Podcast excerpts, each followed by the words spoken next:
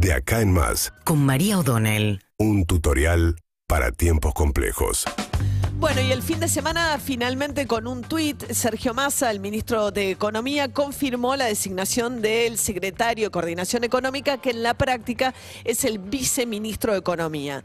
Eh, era el que eh, ya había trascendido, que se llama Gabriel Rubinstein. Es un economista de la línea, digamos, más ortodoxa, que le recomendó Roberto Labaña.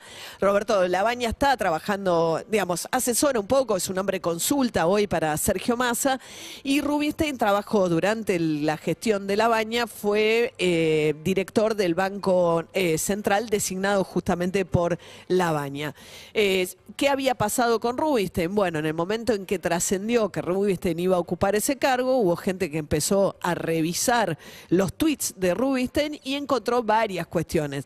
Por un lado, declaraciones incluso en, medios de comunicación en las que él había dicho algo que es en lo que cree profundamente y es lo que anticipa la ratificación de este rumbo económico que ha tomado Sergio Massa desde que asumió la conducción del Ministerio de Economía, que es que él dice, necesitamos terminar con el déficit fiscal. Esa es la posición de Rubinstein y de- debemos hacerlo muy rápido.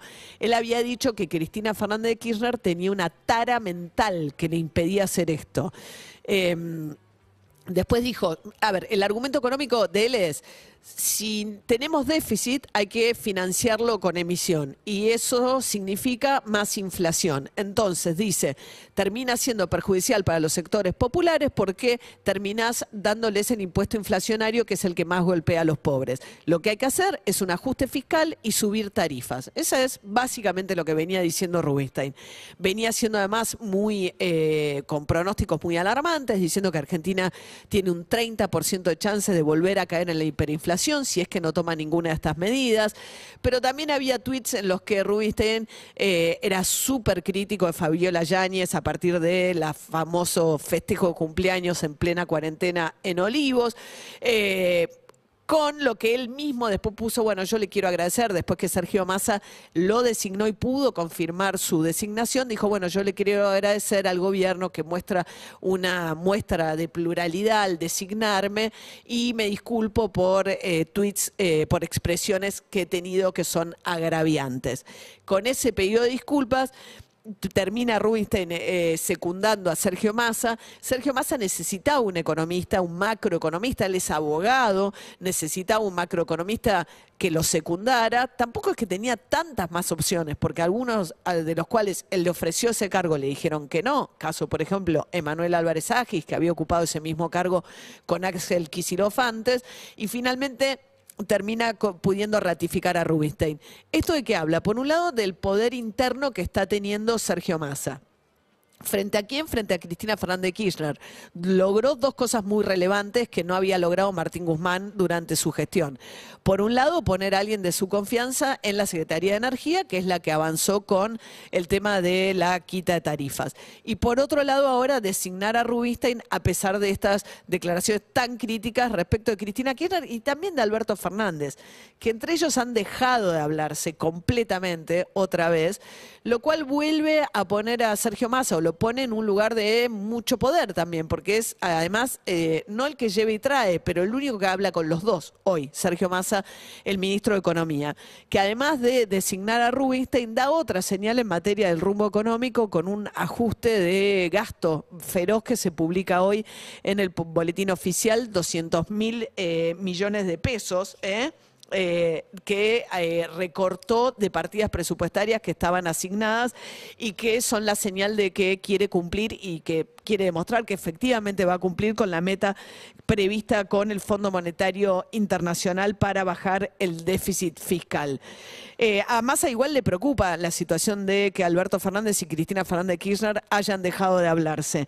En lo único en lo que está eh, Alberto Fernández de alguna manera alineado con Cristina Kirchner es en defenderla con la causa de vialidad, que es lo que va a girar probablemente el foco de atención ahora de Cristina Fernández de Kirchner, particularmente en el día de hoy, porque hoy es el momento en que el fiscal de la causa va a pedir qué pena cree él que el tribunal oral que juzga a Cristina Fernández Kirchner y a integrantes de su gabinete y también a Lázaro Lobaez va a decir hoy el fiscal qué pena cree que le cabe.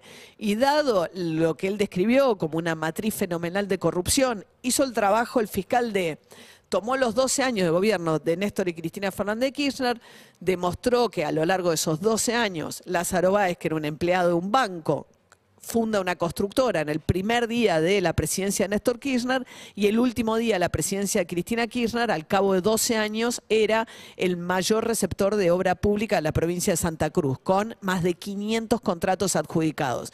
Según el fiscal, además esos contratos se le adjudicaron en licitaciones maniatadas, diseñadas para que las ganara Lázaro Báez, que a Lázaro Báez tuvo un trato privilegiado porque no les controlaban la ejecución de las obras y se les pagaba más rápido que a otros contratistas del Estado, porque, y ahí hizo la simultaneidad de explicar que a lo largo de esos 12 años también aumenta significativamente el patrimonio de Néstor y Cristina Kirchner y de la familia Kirchner, ¿De qué manera? Bueno, con negocios los cuales también participaba Lázaro Báez, con propiedades que les compró, hoteles que construyó, hoteles que después le vendió o que les alquiló a la familia Kirchner. Y esos negocios privados, según el fiscal, lo que escondían era el retorno que recibía la familia Kirchner de la asignación de obra pública.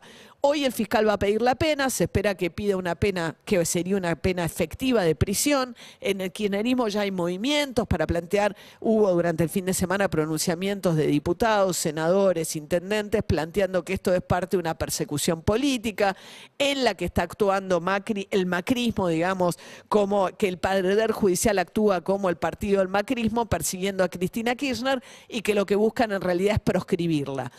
Esto no va a pasar porque Cristina Kirchner, digamos, ahora viene un largo periodo en el cual se plantean las defensas, después hacia fin de año vendría la sentencia y después se abrirían las instancias de apelación, con lo cual Cristina Kirchner no quedaría proscripta, pase lo que pase, eh, para participar de política según el resultado del juicio en esta instancia por lo menos. Síguenos en Instagram y Twitter. Arroba Urbana Play FM.